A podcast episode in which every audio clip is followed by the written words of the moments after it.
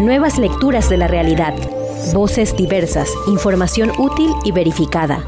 A profundidad para entender y compartir. Ecuador Chequea, el podcast. Hola amigos y amigas, bienvenidos al programa contra la COVID de Ecuador Chequea. Hoy día trataremos sobre los retos de la educación ante la pandemia, cómo es el retorno progresivo y, cómo se ha, se ha implementado algunas de las estrategias para retornar a las clases presenciales. Damos la bienvenida a la doctora Adriana Rodríguez, docente de la Universidad Andina Simón Bolívar. Bienvenida, doctora. Muchas gracias por la invitación. Es un gusto estar con ustedes y compartir con ustedes. Muchas gracias también. También damos la bienvenida al magíster Alberto Conejo, es director distrital de educación de Antonio Ante y Otavalo. Bienvenido. Muchas gracias. Muy buenas tardes. Alichishi Mashi. Alichishi, Yupaychani. En el ámbito educativo, durante la emergencia sanitaria por el COVID-19 ha surgido una serie de expectativas. La pandemia ha llevado a pensar en nuevas estrategias para, para potenciar las posibilidades de la educación virtual, de manera que asumieron un reto para abordar procesos de enseñanza, aprendizaje y adaptarse a los cambios. Iniciamos con nuestro espacio de entrevista. Iniciamos con la doctora Adriana Rodríguez, docente de la Universidad Andina Simón Bolívar. A inicios de la pandemia, ¿qué medidas se tomaron institucionalmente para continuar con la educación? Cuéntenos un poco sobre eso. Bueno, muchas gracias por la invitación. Este, eh, primero me gustaría hablar un poco desde mi ámbito. Yo soy abogada y soy investigadora en, en derechos colectivos y me he dedicado algún tiempo sobre el derecho a la educación y también derechos lingüísticos. Entonces, en cuanto al derecho a la educación, primero tener en cuenta, digamos, que el derecho a la educación significa un, un derecho humano, digamos, estipulado en el derecho internacional de los derechos humanos. Digamos, la educación es considerada un derecho humano. Eh, comprende el acceso, eh, el acceso a la educación primaria de gratuita, eh, también en nuestra constitución se habla incluso la universitaria, comprende también la permanencia de terminar justamente programas educativos y después comprende también en las que el Estado asegure una salida de ese programa educativo. Entonces tenemos como un derecho tiene varios componentes, ¿no? Acceso, permanencia, salida. Eh, además, este es un derecho eh, que tiene eh, algunas, algunos elementos indispensables para que se concreten. Uno de ellos es que justamente cumpla con la función del desarrollo del ser humano, ¿no? de, de estos seres humanos un desarrollo efectivo, un desarrollo humano, que se cumplan con sus sueños, con sus proyectos de vida, que el Estado asegure a estos niños y niñas proyectos de vida y estabilidad eh, psicológica, estabilidad eh, en todas sus partes, para que un ser humano sea, em, eh, sea integral y que pueda desarrollar justamente todas sus facultades. Para esto se necesita de un derecho a la educación que además sea de calidad, uno no puede desarrollar un proyecto de vida si no tiene una educación de calidad. Uno no puede ser un buen abogado, uno no puede ser una buena médica o un buen profesional si no ha tenido desde su temprana infancia una educación de calidad. Y esto es justamente lo que uno se pregunta en la pandemia. ¿Qué pasó con la pandemia? Yo creo que el Estado ha fallado en algunos aspectos vinculados con el derecho a la educación. Sobre todo eh, no ha podido asegurar una educación de calidad en un tiempo de pandemia, ni ha podido desarrollar, digamos, lo que se llama esta educación de, de calidad de acuerdo con el currículum, ¿no? Con el, currículum, con el desarrollo curricular estipulan los instrumentos internacionales sobre el derecho a la educación. Es decir, exista un desarrollo curricular de acuerdo a, los niveles. De hecho, la UNESCO se pronunció, en Ecuador se pronunció varias veces hablando justamente de que estaba en peligro la educación, porque cuando uno habla del derecho a la educación, está hablando del derecho a la educación en, varias, en, todos estos sentidos que estamos diciendo, ¿no? Entonces, la UNESCO se pronunció. Yo creo que ahí el Estado sí, digamos, ha fallado en estos elementos, en los elementos de hablar sobre el derecho a la educación, como por ejemplo eh, estos programas de educación online, digamos que han sido, que han tenido mucho esfuerzo docente por un lado, pero también, eh, digamos, no se ha podido desarrollar. Básicamente uno puede preguntar, digamos, ¿no? Eh, cómo se han desarrollado estos programas online y ha habido muchos, muchas complicaciones. Sé, digamos, porque estuve en varias comunidades, aquí está este, el compañero Luis Alberto Cornejo que nos va a decir más, que en cambio la educación intercultural bilingüe ha tenido, eh, digamos, ha podido dar respuestas mucho más, mucho más interesantes que lo que, lo que ha dado, digamos, la educación en las ciudades, ¿no? Eh, conocí algunos casos de escuelas, de escuelas, por ejemplo, como en, en Arajuno, en, otras, en otros lugares de educación intercultural bilingüe, donde se pudo desarrollar incluso una cierta presencialidad, que eso aseguró, digamos, eh, este, este, desarrollo de la escolaridad sin tanta interrupción, ¿no? Pero han tenido que tomar medidas y acciones también eh, mirando la realidad de cada uno de, de, los territorios también, ¿no?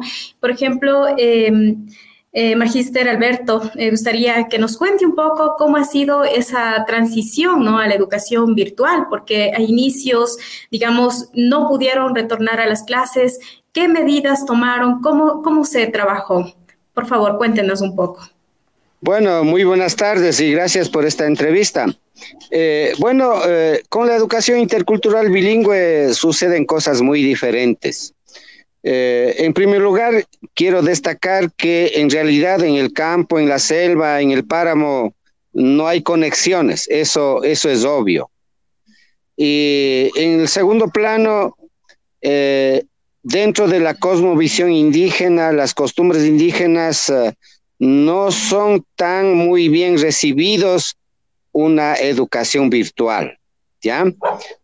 nosotros más valoramos la experiencia concreta, la relación directa con los animales, con las plantas, eh, con la madre tierra, los ríos, eh, la selva, etcétera, etcétera. ¿Ya? Entonces, en esa medida, esto de interrumpir las clases y de idealizar eh, la educación virtual como que no se puede decir que fue mal o, que fue eh, bien también, ¿ya?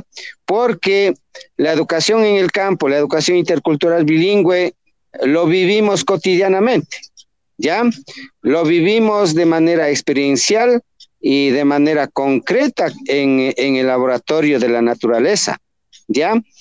Ahora, cuando se vieron interrumpidos la educación, y bueno, en el, en el centro, en, en, los grandes urbes se decía que no hay conectividad, eh, pero ese tipo de idiosincrasia y, y reclamos desde el campo no hubo, porque nunca hubo una conectividad.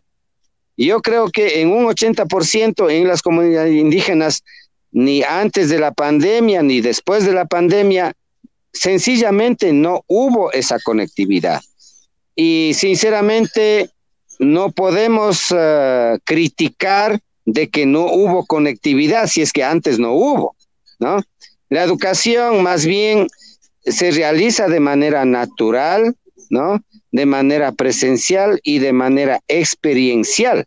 En muchas de las comunidades indígenas, eh, eh, la educación escolarizada incluso se presenta de una manera extraña, ¿ya? De una manera fuera de su cultura, fuera de su contexto educativo, ¿ya? Entonces, eh, la primera razón, yo diría que eso, eso ocurrió.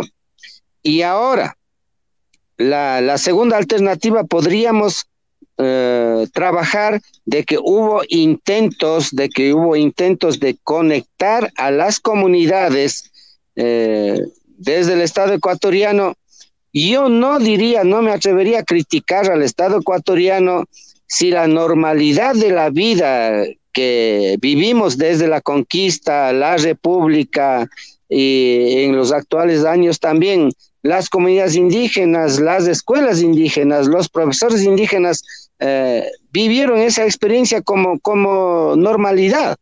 Eh, es decir, que la educación no se daba a través de medios virtuales, a través de materiales artificiales, a través de videos, eh, a través de algunas estrategias pedagógicas, digitales, etcétera, etcétera. ¿Ya? Entonces, eso es un poco relativo. Eh, muchos docentes que, que están a favor de, una educación digital, a favor de materiales digitales, materiales virtuales, eh, es, es otra racionalidad. Yo diría que es otra racionalidad, ¿ya? Entonces, eh, parece ser que dentro de la relatividad del caso, nosotros tenemos que analizar, yo digo, en tres puntos, en tres puntos. ¿Hasta qué punto es justificable una educación virtual con materiales virtuales, con materiales artificiales, eh, alejados de la naturaleza, alejados de la, de la madre tierra, alejados de los animales, de las plantas, de su choza, de su comunidad, ¿no? Si todo lo volvemos virtual, ¿ya? Ese es un, aspecto. Ahora, el otro aspecto es que en las comunidades indígenas alejadas, en la selva, en el páramo, eh, el tan mentado COVID no llegó, no llegó. Yo podría decir tajantemente dentro de una estadística general que llegó, pero en un 10% o en un 20%. Pero muchas personas, en su mayoría, tal como pasó en Guayaquil o Quito o en otros países eh, eh, de, otras, de otras culturas, no lo afectó en un gran porcentaje acá. ¿Ya? Entonces, muchas de las instituciones interculturales bilingües eh, en zonas alejadas siguieron trabajando. Como dijo mi colega, siguieron trabajando con toda la normalidad del caso, ¿no? Es decir, que en ese sentido no afectó la carencia de medios virtuales o del Internet. Ahora, la tercera cosa que nosotros podemos analizar, eh, también ponemos en relatividad la gestión del gobierno ecuatoriano. Yo pienso que la educación no se debería esclavizar de acuerdo a la atención o el apoyo del gobierno. Nosotros más estamos animando tener un buen docente, tener buenos estudiantes en la naturaleza del laboratorio, ¿no es cierto? O la naturaleza eh, en su máxima expresión que sirven como un laboratorio pedagógico, ¿no es cierto? Y de pronto salir también de un docente eh, con sueldo, de un docente preparado, entre comillas, dentro de una cultura extraña, eh, también en la educación bilingüe se ha incluido a maestros informales. En muchas de las comunidades tenemos diachas, tenemos amautas, sabios en medicina, sabios en cultivo, sabios en pesca, en tecnologías de cacería, etcétera, etcétera. Yo creo que de alguna manera eh, pasaron por desapercibidas, digamos, eh, eh, el COVID frente a la educación.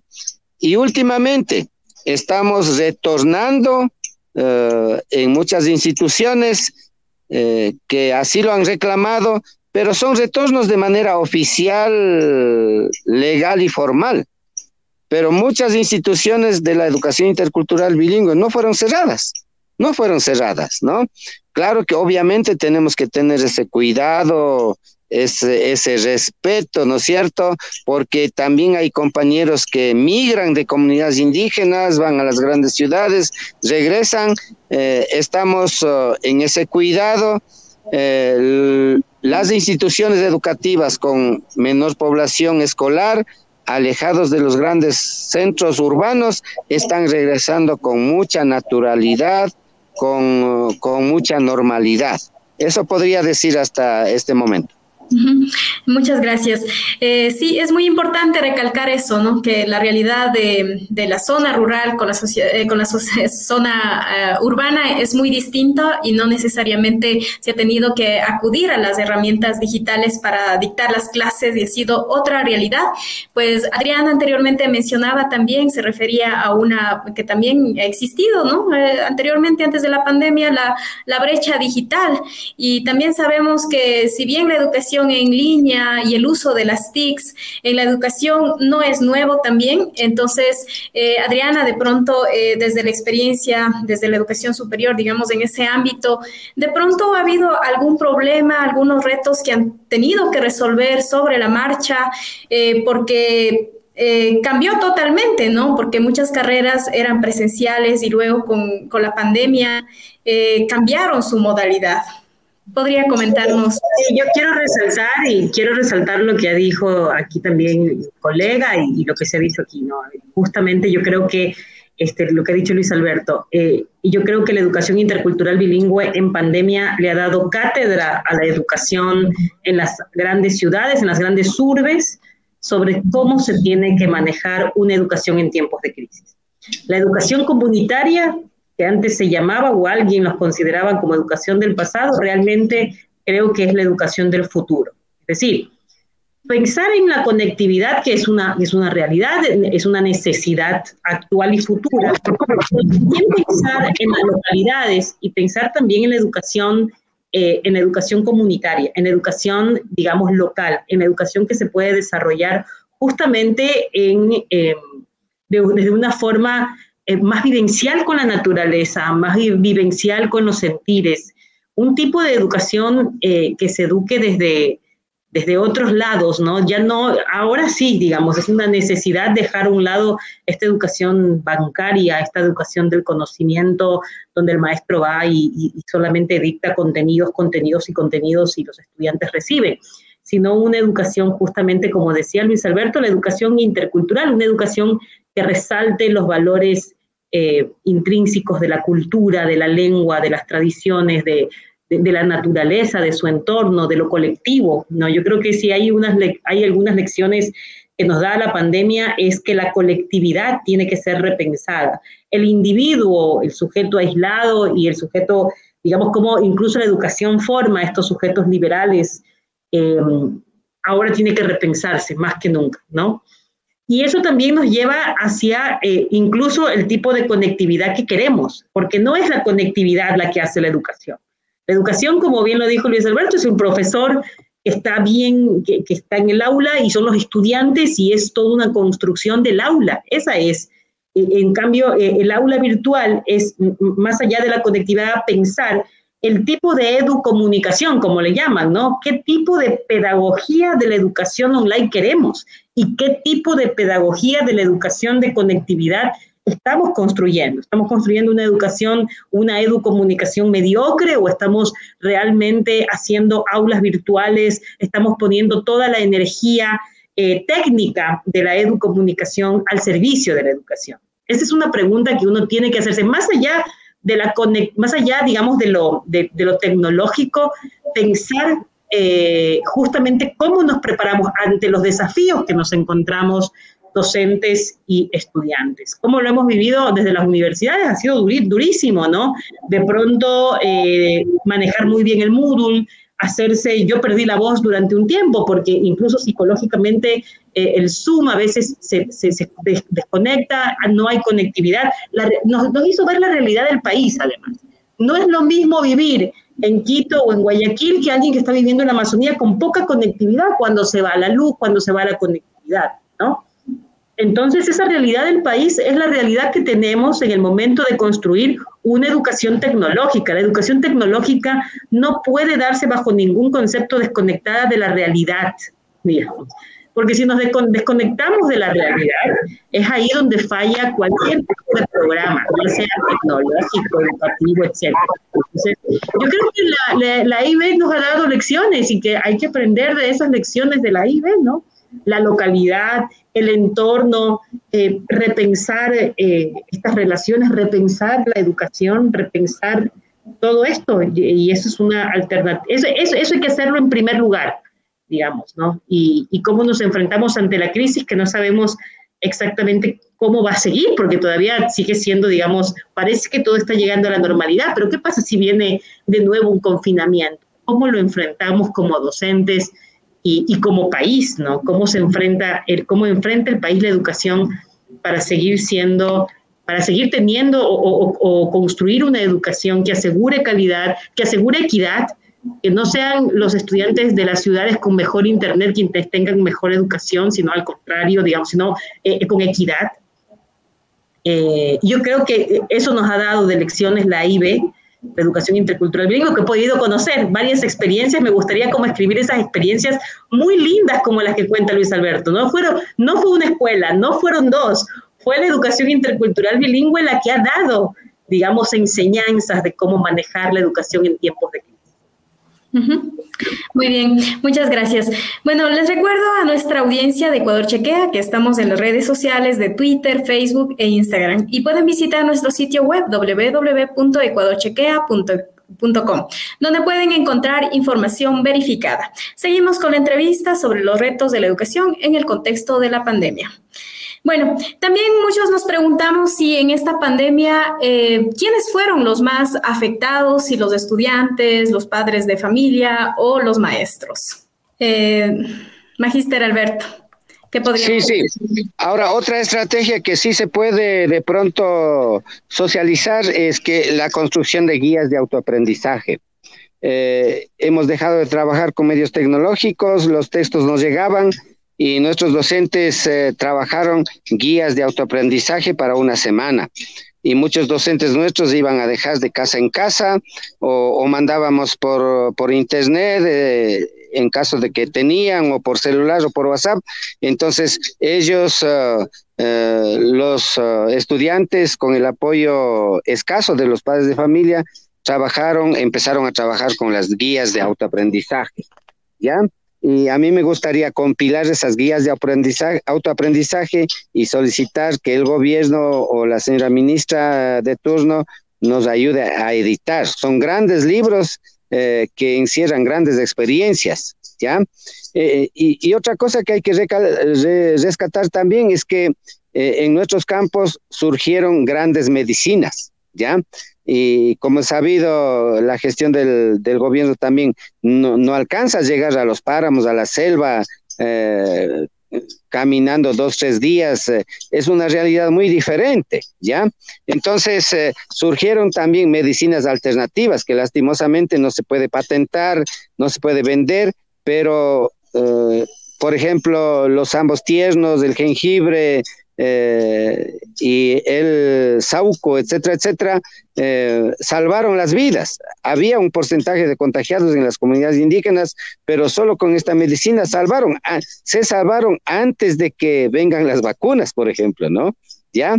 Entonces, yo pienso que hay que seguir conversando sobre estos temas de gran importancia no es que Latinoamérica o los pueblos eh, indígenas no tenemos alternativas, si hay alternativas tecnológicas, medicinales, pedagógicas, y, la educación sigue, ¿no? La educación sigue sumado a los docentes, sumado a los maestros informales, eh, las autoridades que hemos estado ahí eh, luchando diariamente, exponiendo nuestras propias vidas en el campo.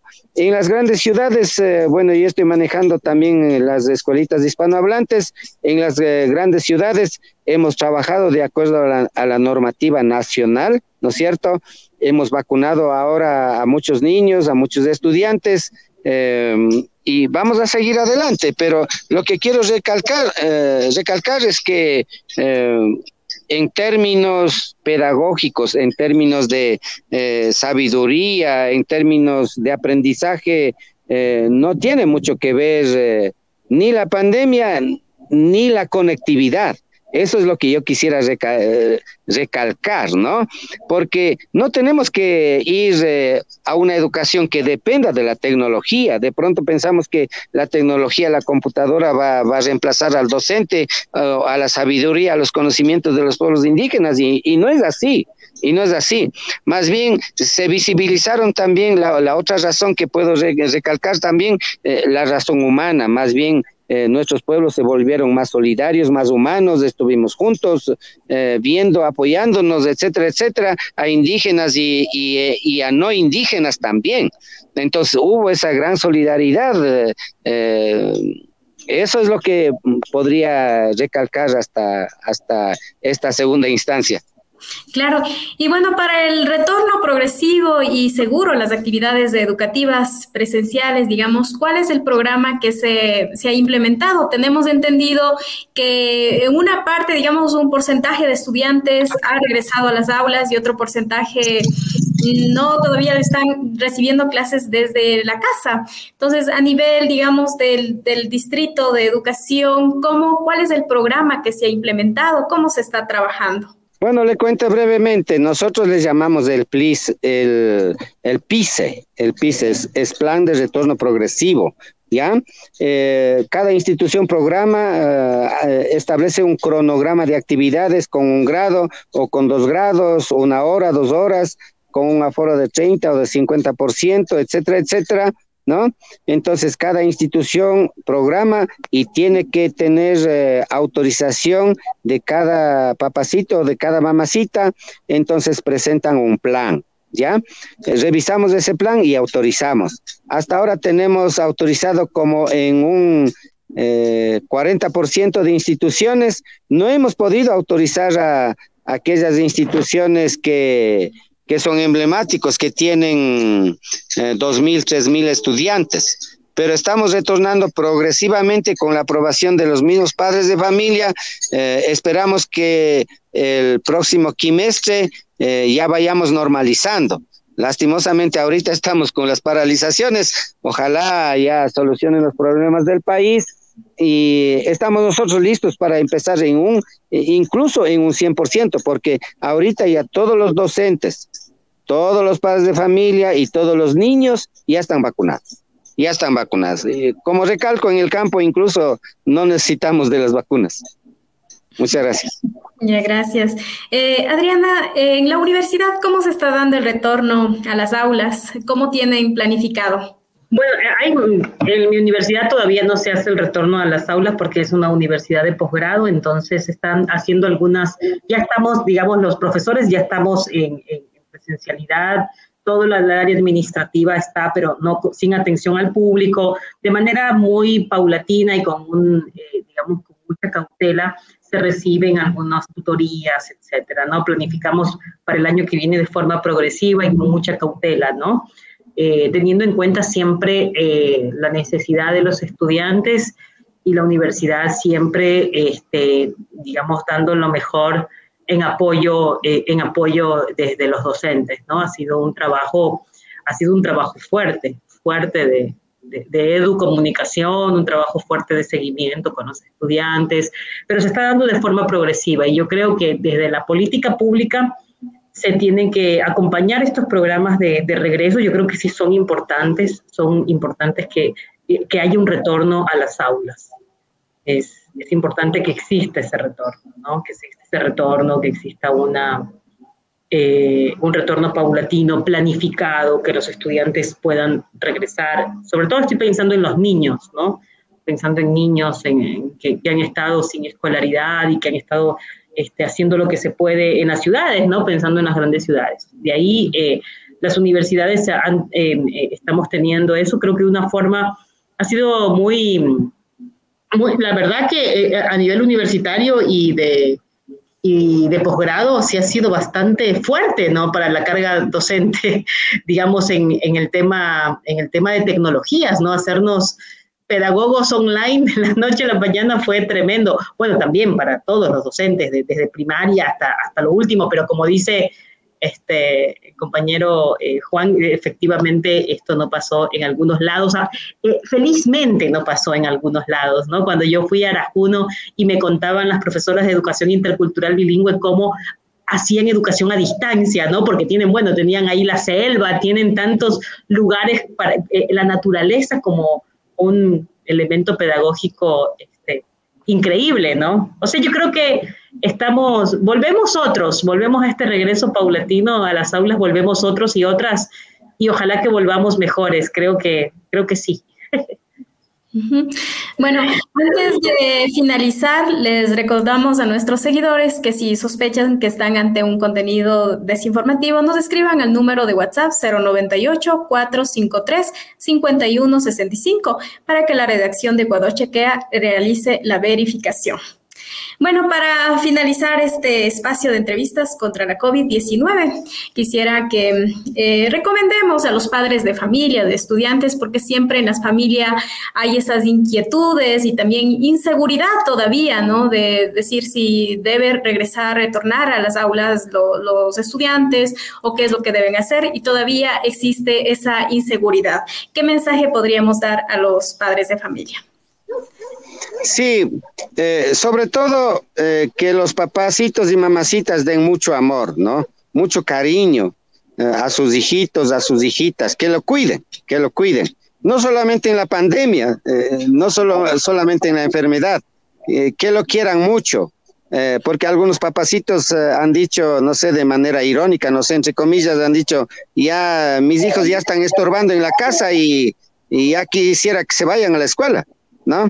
Entonces, no es que el cariño, el amor que le debemos tener papá y mamá, no es solamente en el tiempo de la pandemia, no es porque le mandamos a la escuela porque están estorbando, ¿no es cierto? Ya, que, le quieran mucho, que le apoyen, que le aseguren un, rinconcito de estudio, una mesita.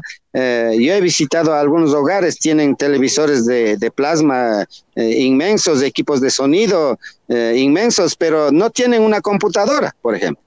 No tienen un celular.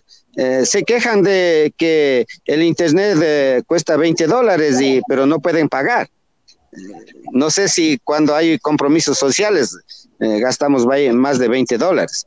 Entonces, eh, llegar con ese mensaje de cariño y de amor hacia, hacia sus hijos, eduquemos, querramos, le démosle mucho amor, ¿no es cierto? En la enfermedad, como es el matrimonio, ¿no es cierto? Dice, en las buenas y en las malas, en, las, la enfermedad así dicen, ¿no es cierto? Entonces, eh, yo quisiera dar ese mensaje que apoyemos todos los eh, conciudadanos ecuatorianos demos todo el apoyo a nuestros hijos y nosotros como autoridades pues seguiremos trabajando, ¿no es cierto? Dando todo lo que es de nuestra parte. Eh, ojalá ya se normalice eh, esta pandemia y volvamos a ser ciudadanos normales, comunes y corrientes, prósperos, trabajadores, honrados, ¿no es cierto? Como para aportar al desarrollo de nuestro país. Muchas gracias y muy buenas tardes. Muy bien. Eh, Adriana, ¿algún mensaje que podríamos dar? Me uno a las palabras de Luis Alberto. Me uno a esas palabras, ¿no? Que la educación es un derecho fundamental, ¿no? Y ese derecho fundamental, si bien nosotros le reclamamos como derecho humano al Estado, no es un derecho solamente que se lo es, desde el Estado, también las familias.